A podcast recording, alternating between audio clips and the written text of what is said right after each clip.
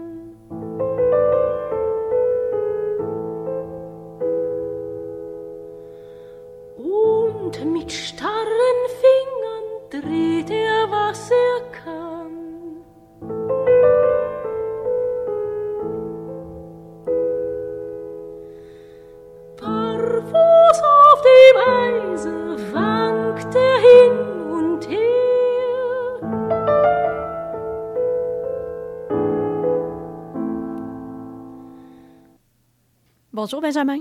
Bonjour Marie. Alors la table est déjà mise à l'aide du Leiermann, le joueur de vielle, euh, le dernier lit du cycle euh, Le voyage d'hiver de Schubert, qui va nous occuper et qui a pris aussi une grande place dans la vie de Schubert, n'est-ce pas? Oui, certainement, surtout à la fin de sa vie, euh, justement, parce que si on veut situer un peu Winterreise, on est vraiment à la toute fin de la vie de Schubert, c'est dans les derniers mois de sa vie. C'est une œuvre qu'il a composée, se sachant malade, se sachant condamné aussi. Ça explique certainement le caractère général du cycle.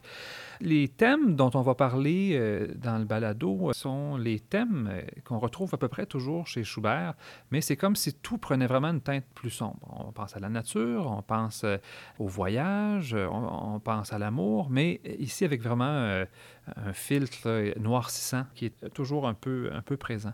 Même pour un être aussi...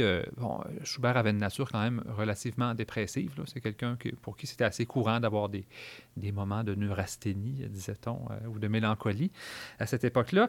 Mais même là, euh, ses amis ont été surpris euh, du ton, de, du côté très noir du cycle. Puis j'ai un petit extrait que je vais lire qui, je pense, illustre assez bien ça. C'est un, ami de, de Schubert qui s'appelle Joseph von Spaun qui rapporte une conversation, quelques conversations en fait qu'il a eues avec Schubert.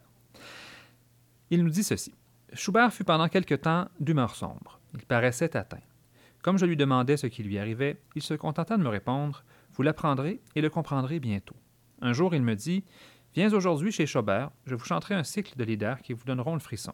Je suis curieux de savoir ce que vous en direz. Ils m'ont coûté plus que tous mes autres leaders. Et il nous chanta d'une voix émue tout le voyage d'hiver. Nous fûmes stupéfaits par la sombre tonalité de ses leaders, et Schubert dit à la fin qu'un seul lui avait plu, le tilleul.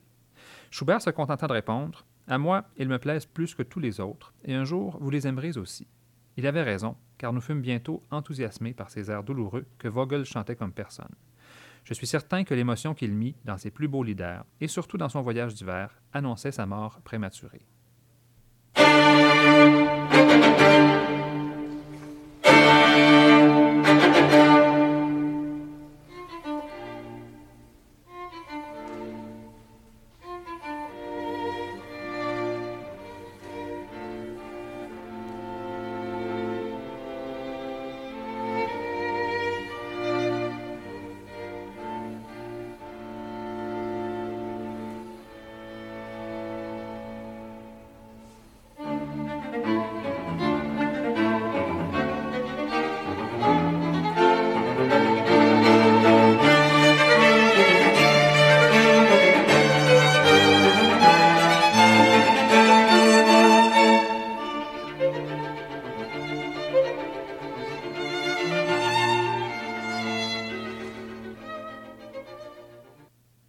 Aura bien compris que ce n'était pas ici un lead qu'on entendait, euh, mais bien un quatuor à cordes. C'est un extrait du quatuor La jeune fille et la, et la mort, qui est à peu près contemporain aussi, composé durant les dernières années de la vie de Schubert, puis qui nous donne une bonne idée, mélangé avec le voyage d'hiver, qui nous donne une assez bonne idée de l'état d'esprit du compositeur. On voit bien l'ambiance générale. Certainement.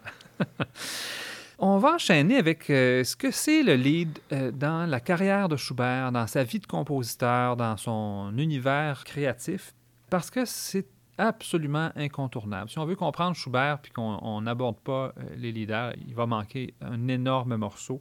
Sans aucun doute, c'est à travers le lead qui se révèle probablement le plus. Euh, c'est à travers le lead qu'on peut vraiment découvrir la quintessence de Schubert. Puis on comprend dans sa démarche que souvent, il va partir du lead pour essayer d'étendre un peu l'expression, l'écriture à des œuvres plus vastes. Donc, quand il va écrire un quintet, quand il va écrire une symphonie, c'est comme s'il essayait d'étirer euh, l'idée euh, du lead à une plus grande échelle. Donc, ça part pratiquement toujours du même endroit.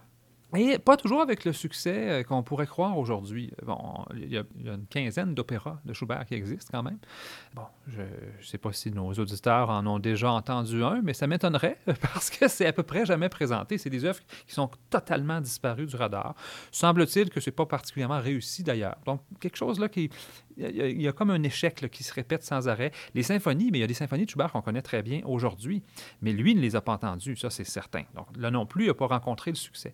Bon, c'est pas que c'est des œuvres qui sont sans valeur, mais bon, il n'y avait pas la réputation nécessaire pour les faire jouer non plus. Donc il reste que de son vivant, euh, c'est surtout pour les leaders un peu pour la musique de piano, un peu pour la musique de chambre aussi, qu'on a pu le, découvrir. Donc, à peu près tout ce qui pouvait se jouer avec ses amis dans les salons bien, connus, euh, mais rarement avec le grand public, très, très certainement. Donc, ça montre un peu la place du lead dans son œuvre à lui, mais il faut aussi parler de sa place à lui dans le monde du lead, parce que là aussi, on a beau faire le tour, on ne trouve pas vraiment d'équivalent. Il n'y a pas d'autre compositeur qui est aussi universellement considéré comme un grand maître du lead. Euh, il y a d'autres grands compositeurs, on peut penser à Schumann, on peut penser à Brahms, mais ce n'est pas, pas du même ordre que ce que Schubert a donné au genre. Quand on fait le tour, bon, on fait le tour quand même de plus de 600 leaders, donc on parle d'une production qui est abondante, on retrouve les plus grands auteurs, on retrouve des auteurs un peu plus, euh, sans être des auteurs euh, sans intérêt ou sans importance, des auteurs secondaires, mineurs, tout à fait. Euh, donc, le cas de Wilhelm Müller est tout à fait de cet ordre-là. Donc, le poète qui lui a donné les textes pour euh, La Belle Meunière euh, et pour Le Voyage d'hiver. C'est pas Goethe, euh, de toute évidence. Il va aussi s'attaquer à Goethe, il va aussi s'attaquer à des très grands poètes, et il va aussi mettre en musique les poèmes de ses amis, qui n'étaient pas nécessairement des grands poèmes, mais pour leur faire plaisir, pour voir un peu. Ce qu'on peut voir quand même, c'est que Schubert a tendance à choisir des textes, pas tant pour leur qualité littéraire que pour la capacité que ces textes-là ont de faire résonner ses propres cordes sensibles, de l'émouvoir lui personnellement, de le toucher un peu dans son vécu émotif. Puis peut-être que les, deux premiers exemples de traits de génie de Schubert pour le genre, euh, qui sont Marguerite Rouet, qui sont Le Roi des Ondes. Bon, on est euh, respectivement à 17 et 18 ans pour Schubert, ce qui est quand même jeune compte tenu du fait que quand on écoute ces leaders-là, il n'y a pas de tâtonnement, il n'y a pas d'hésitation. C'est aussi puissant, aussi fort que les derniers leaders qu'il va composer. Et il y a là-dedans quelque chose clairement d'autobiographique. Donc, Marguerite attend désespérément le retour de son bien-aimé. Ben, à 17 ans, ça semble assez logique comme état d'esprit, donc d'avoir ressenti l'amour, d'être dans une espèce d'attente perpétuelle, qu'il vivait à ce moment-là d'ailleurs avec euh, Thérèse Grobe. Donc, on comprend pourquoi ça a résonné si fort pour lui, cette attente-là. Puis pour ce qui est du roi des ondes, Erlkönig, ben, c'est évidemment l'histoire de la mort d'un enfant, euh, l'histoire tragique et un peu euh, sont euh, cauchemardesques de la mort d'un enfant. Et il faut savoir que dans la famille de Schubert, donc dans sa fratrie, il y a neuf enfants sur 14 qui n'ont pas survécu à la petite enfance. Donc là aussi, c'est quelque chose, on peut très bien comprendre que quand il lit ce texte-là de Goethe, il y a quelque chose qui résonne très, très profondément. Donc, s'il y a des sujets qui résonnaient chez lui particulièrement, est-ce qu'on peut établir aussi des, grands thèmes, peut-être, qui, qui couvrent son œuvre ou cette œuvre-là spécifiquement, auxquels il s'attachait? Plus particulièrement? Certainement. En fait, ces thèmes à lui, ce sont les thèmes d'un peu tous les romantiques. De toute façon, quand on parle de la mort, quand on parle d'une certaine nostalgie, d'un monde de souvenirs, quand on parle d'une nature, nature menaçante, nature euh, puissante, bon, désillusion, tristesse, tout le spleen du 19e siècle en est imprégné. Euh, complètement. L'idée du voyage, ou de l'errance, plutôt comme, comme la figure du Wanderer allemand la présente. Donc, ce pas des idées qui sont propres à Schubert. euh, bien entendu, mais c'est sa c'est dans sa façon à lui de faire résonner les thèmes qu'on va, qu'on va le retrouver finalement. Donc, premier thème, euh, c'est un peu le thème omniprésent, c'est le thème qui sous-tend l'ensemble du cycle. Bon, euh, c'est le thème de la mort. Thème, euh, bon, on parle de voyage d'hiver, évidemment, métaphoriquement, l'idée de l'hiver, c'est l'idée de la mort, comme celle du printemps et celle de la Renaissance, puis etc. Donc, c'est assez clair, la question du froid, la neige, sont constamment abordées dans l'ensemble du cycle. Le, le personnage fait face à la neige, fait face au froid, et dans, cette, dans ce, ce monde hivernal-là, qui symbolise un peu le monde extérieur, peut-être une certaine âpreté de ce monde-là aussi. Donc, Hostilité, même, Oui, pratiquement oui. une hostilité, effectivement. Il y a quand même beaucoup de textes où on va trouver Bon, parce que c'est la mort, c'est clair. On va entendre toutes sortes d'extraits. Il en est presque toujours question, directement ou indirectement. Il en est question dès les premiers mots. C'est c'est un peu l'idée générale, mais c'est pas nécessairement toujours une mort douloureuse ou une mort crainte. C'est même souvent une mort appelée. Euh, Ça, c'est aussi un thème cher aux romantiques. On se rappellera du Werther de Goethe qui avait soulevé des vagues de suicides absolument phénoménales en Europe. On avait même interdit sa publication à un moment. Donc, il- Schubert n'est pas le premier là, à flirter avec cette idée-là de la mort comme une délivrance, comme un repos de toute cette souffrance morale qu'il pouvait euh, ressentir. On va écouter un extrait qui va assez bien illustrer cette idée-là de, la mort qui libère finalement. Un extrait de Das Wirtshaus où on se retrouve finalement euh, aux abords d'un cimetière. Et le texte va nous dire, dans l'extrait qu'on va entendre, euh, Vers tombeau, vous êtes peut-être le signe invitant le voyageur fatigué dans la fraîcheur de votre gîte.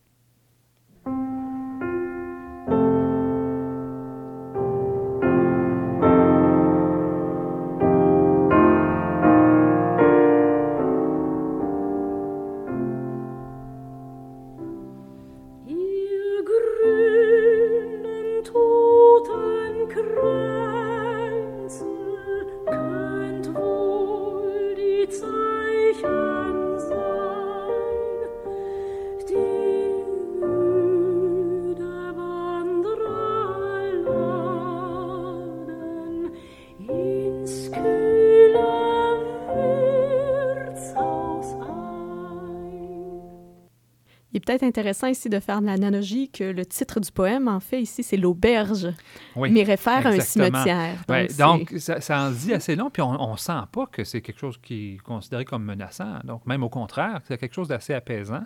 Puis quand on pense à un compositeur dont la santé est extrêmement défaillante, qui est atteint de syphilis depuis plusieurs années, qui se sait condamné parce que c'est à ce moment-là encore une maladie qui était incurable et mortelle. Donc, euh, c'est assez clair que ce texte-là pouvait avoir pour lui une espèce de résonance particulière. Bon, en dehors de cette question-là de la mort euh, omniprésente qui flotte un peu au-dessus de tout le cycle, il y a quand même quelques moments de lumière euh, qui arrivent, jamais pour très longtemps. Bon, justement, ce fameux tilleul euh, d'Erlindenbaum que les amis de Schubert avaient préféré aux autres, peut-être justement parce qu'il y a quelque chose d'un peu plus lumineux là-dedans. Ben, en fait, oui, il y a quelque chose de lumineux, mais assez vite, on retombe. On va être un peu à cheval sur deux strophes, la première et la deuxième. Puis, euh, en fait, si la première strophe a encore ce côté lumineux, dès la deuxième, on comprend tout de suite que ce souvenir-là est bien disparu puis est bien, euh, est bien relégué au passé. datait de l'été dernier, Oui, manifestement. oui, c'est ça. Sur son écorce, gravé tant de tendres mots. Dans la joie comme dans la peine, j'y étais constamment attiré. Ce soir, une fois de plus, je suis passé devant, dans une pénombre opaque. Malgré la noirceur, j'ai fermé les yeux.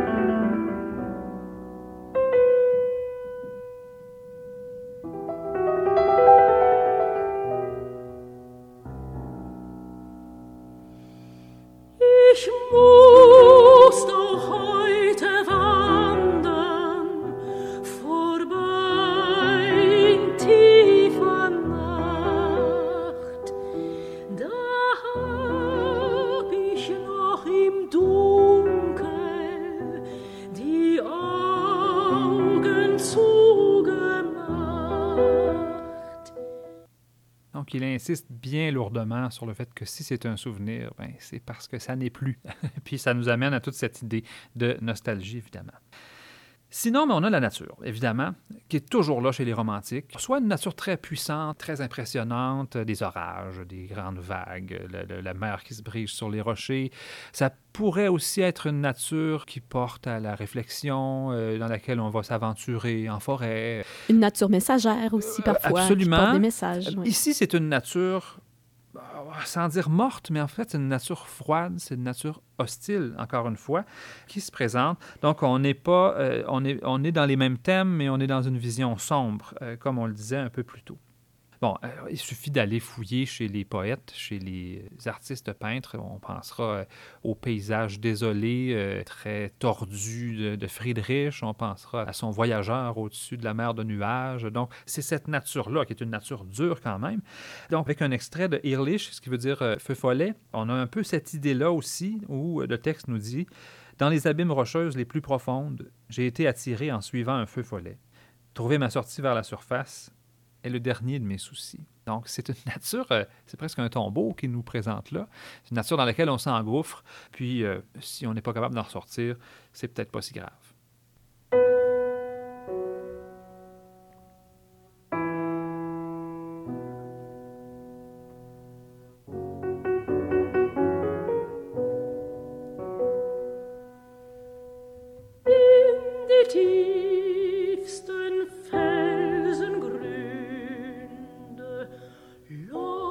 mich ein Irr nicht hin.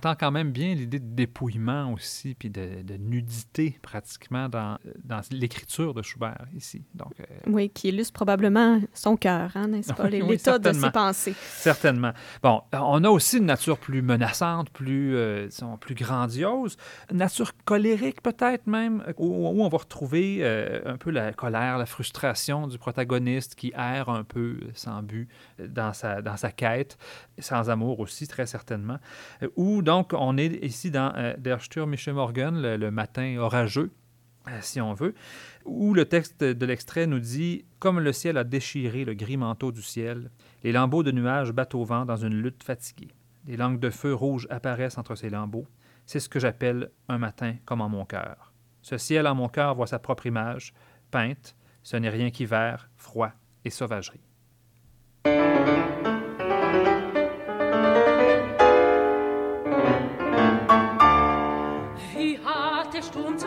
Füßen des Himmels graues Kleid. Die Wolken fetzen flattern umher in mattem Streit, umher in mattem Streit. Und rote Feuerflammen ziehen zwischen ihnen hin. Das nenn ich einen Morgen, so recht nach meinem Sinn.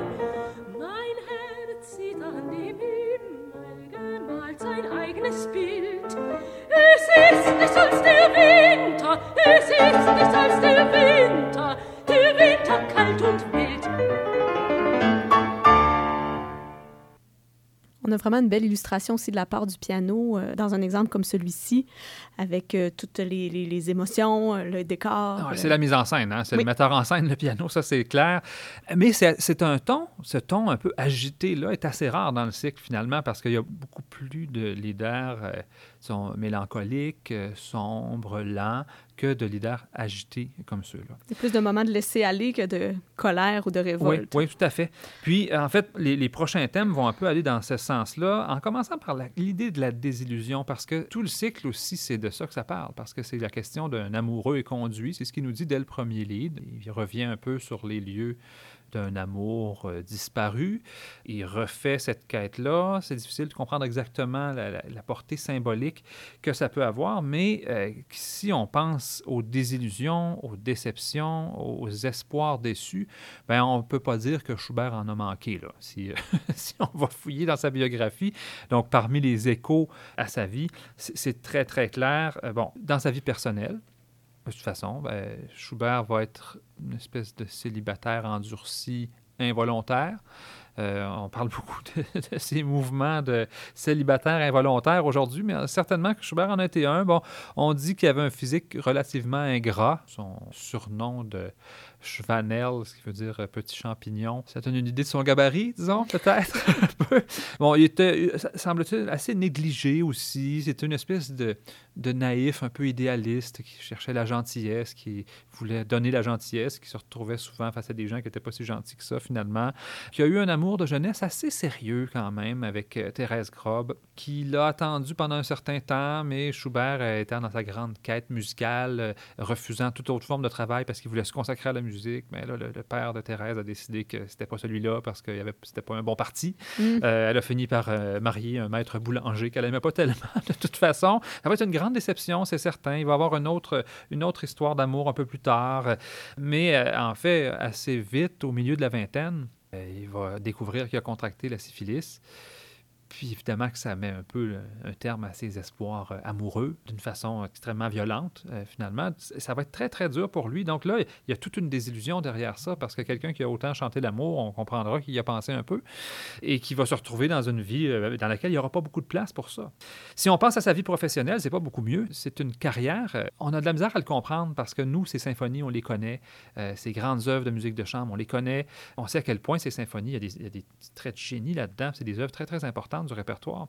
Mais lui, il les a jamais entendus. Ces œuvres-là ont été jouées pour la première fois. Ça faisait 30 ans qu'il était mort.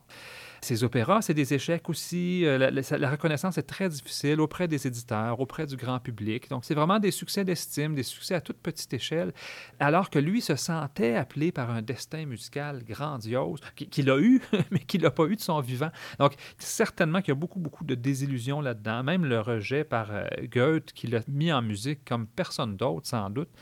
Goethe avait pour lui très, très peu de considération. Euh, il a même été un peu heurté par la mise en musique, par exemple, du Roi des Ondes. Ça lui plaisait pas au départ. Puis là, il s'est rendu compte, peut-être euh, dix ans plus tard, que finalement, euh, bon, il y a une interprète qui l'a fait pour lui. Il était complètement estomaqué. Il a compris, mais il était trop tard pour que Schubert le, sache, parce que là aussi, il était mort. Donc, donc quelque chose d'assez, quand même, d'assez triste, parce que tout au long, ben, ça n'a pas fonctionné comme il aurait voulu. il continuait d'y croire, il continuait de vouloir travailler dans les derniers jours avant sa mort, il voulait suivre des cours pour aller apprendre la forme musicale, puis maîtriser des choses qu'il n'avait pas encore maîtrisées, pour peut-être enfin réussir à composer le grand opéra, réussir à composer la symphonie qui allait faire sa carrière. Bon, il n'y aura pas le temps, euh, de toute évidence. Ça, c'est un élément qui teinte énormément de la musique de Schubert, ce côté mélancolique, cette espèce de tristesse un peu euh, inhérente. Puis j'ai choisi ici aussi un extrait qui n'est pas un extrait d'un lead, mais qui est un extrait d'une œuvre extrêmement connue de Schubert qui porte toute cette mélancolie-là extrêmement clairement. C'est la fantaisie en fa mineur pour piano quatre mains.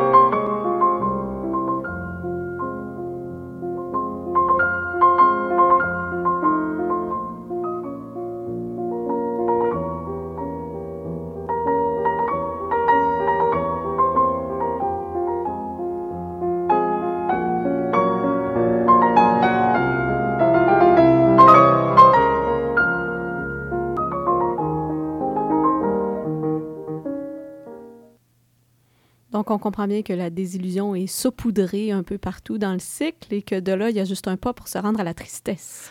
Oui, absolument. Exactement. Qui est, elle aussi, partout dans tout le cycle. Ça explique le caractère, ça explique la lenteur, ça explique tout ça. Euh, on va beaucoup dans les textes parler de pleurs, de larmes, de solitude.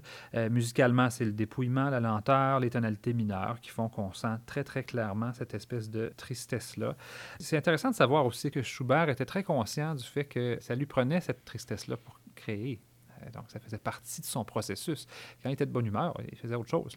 Il allait voir ses amis. Mais, euh, donc, ça fait partie un peu de tout ça. On va écouter un extrait où, justement, on les a, les larmes. Les larmes gelées qu'on va entendre, en fait, où, euh, justement, on va retrouver cette idée de larmes gelées, mais cette idée aussi de la tristesse brûlante. C'est un peu ce qui est opposé dans le texte. Donc, au début, on a le texte suivant. Des gouttes gelées tombent de mes joues. Ai-je pu pleurer sans m'en rendre compte? Ah, larmes, mes larmes. Êtes-vous si tiède que vous deveniez de glace, comme les gouttes de rosée? Et pourtant vous jaillissez de la fontaine dans ma poitrine, si brûlante, comme si vous vouliez faire fondre toute la neige de l'hiver.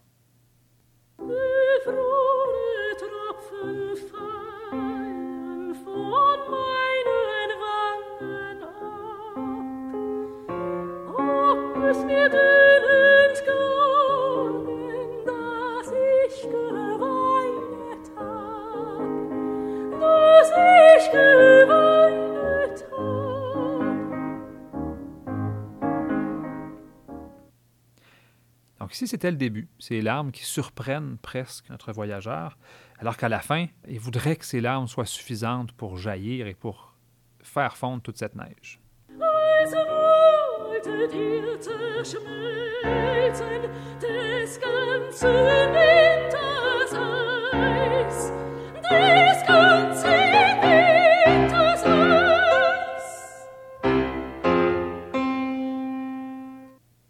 Dernier thème abordé, celui de, bon, j'ai choisi le mot en français, euh, errance. Euh, L'idée du Wanderer est difficile à traduire un peu quand même, parce que c'est pas tout à fait un voyageur. Un voyageur, c'est un peu plus décidé qu'un, Wanderer. C'est pas non plus une espèce de, de vagabond, parce que c'est pas tout à fait l'idée. Euh, il y a quelque chose de plus noble quand même dans l'idée du Wanderer. Donc, euh, c'est, c'est cette idée de partir un peu dans une aventure sans aventure, dans une espèce de longue quête. Qu'il n'y a pas de but précis, Pas de but dans précis, le fond, exactement. autre que celle de chercher ce qu'il y a à l'intérieur. Bah, sans aucun doute, effectivement. Puis c'est très, c'est très romantique allemand, de toute façon. qu'on, soit chez les poètes, chez les peintres, c'est tout à fait l'idée qu'on retrouve sans arrêt. Ça a été beaucoup mis en musique par Schubert lui-même, de toute façon, euh, cette idée-là, de toutes sortes de façons, et au lead et euh, dans d'autres euh, œuvres, de toute façon. C'est une quête solitaire aussi, parce que le Wanderer, il n'est pas en groupe. Il se promène tout seul. Donc, c'est effectivement l'idée de cette quête intérieure. Jusque-là, c'est super. Notre idée de Wanderer, on part euh, en quête de soi. Euh, La même errance en hiver, bien évidemment que c'est tout de suite autre chose. hein. On est au Québec, on le comprend très bien. Donc, euh, errer dans la neige, errer dans la glace, errer quand les, jours se terminent à 4 heures l'après-midi, euh, on voit bien que là, tout à coup, ça prend toute une autre tournure, cette idée-là du, du voyage d'hiver. Euh, c'est une image qui est très forte, c'est une image qui a quelque chose d'inquiétant, qui a quelque chose de, de souffrant aussi. Puis c'est tout à fait, c'est tout à fait l'idée qu'on va retrouver dans tout le cycle. Puis c'est ça voyage. C'est un voyage d'hiver parce que c'est un voyage vers la mort, dans la mort.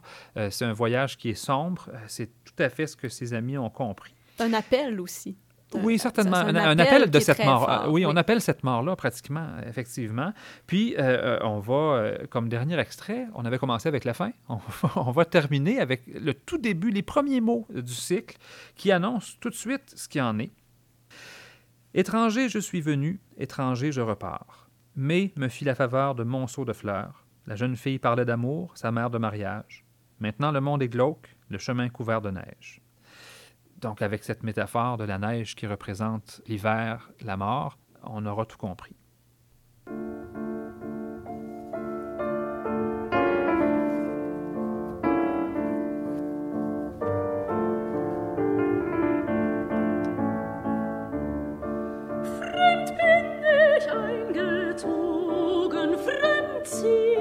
see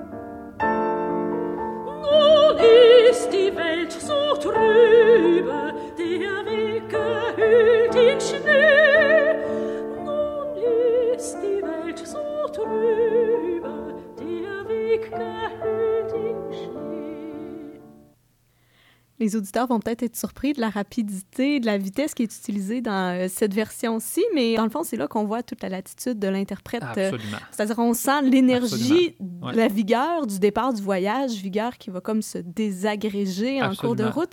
Donc, euh, c'est très, très différent de ce qu'on entend habituellement, puis ça, ça a tout son mérite aussi à sa Oui, façon. c'est la version de, de Christine Schaffer qu'on on entendait dans ce cas-ci. Oui, mais c'est intéressant par ailleurs d'entendre une version féminine, étant donné qu'on est tellement habitué aux versions masculines, et puis c'est euh, c'est une, femme qui nous attend en concert le ça a 8 beaucoup décembre. guidé mon choix, effectivement.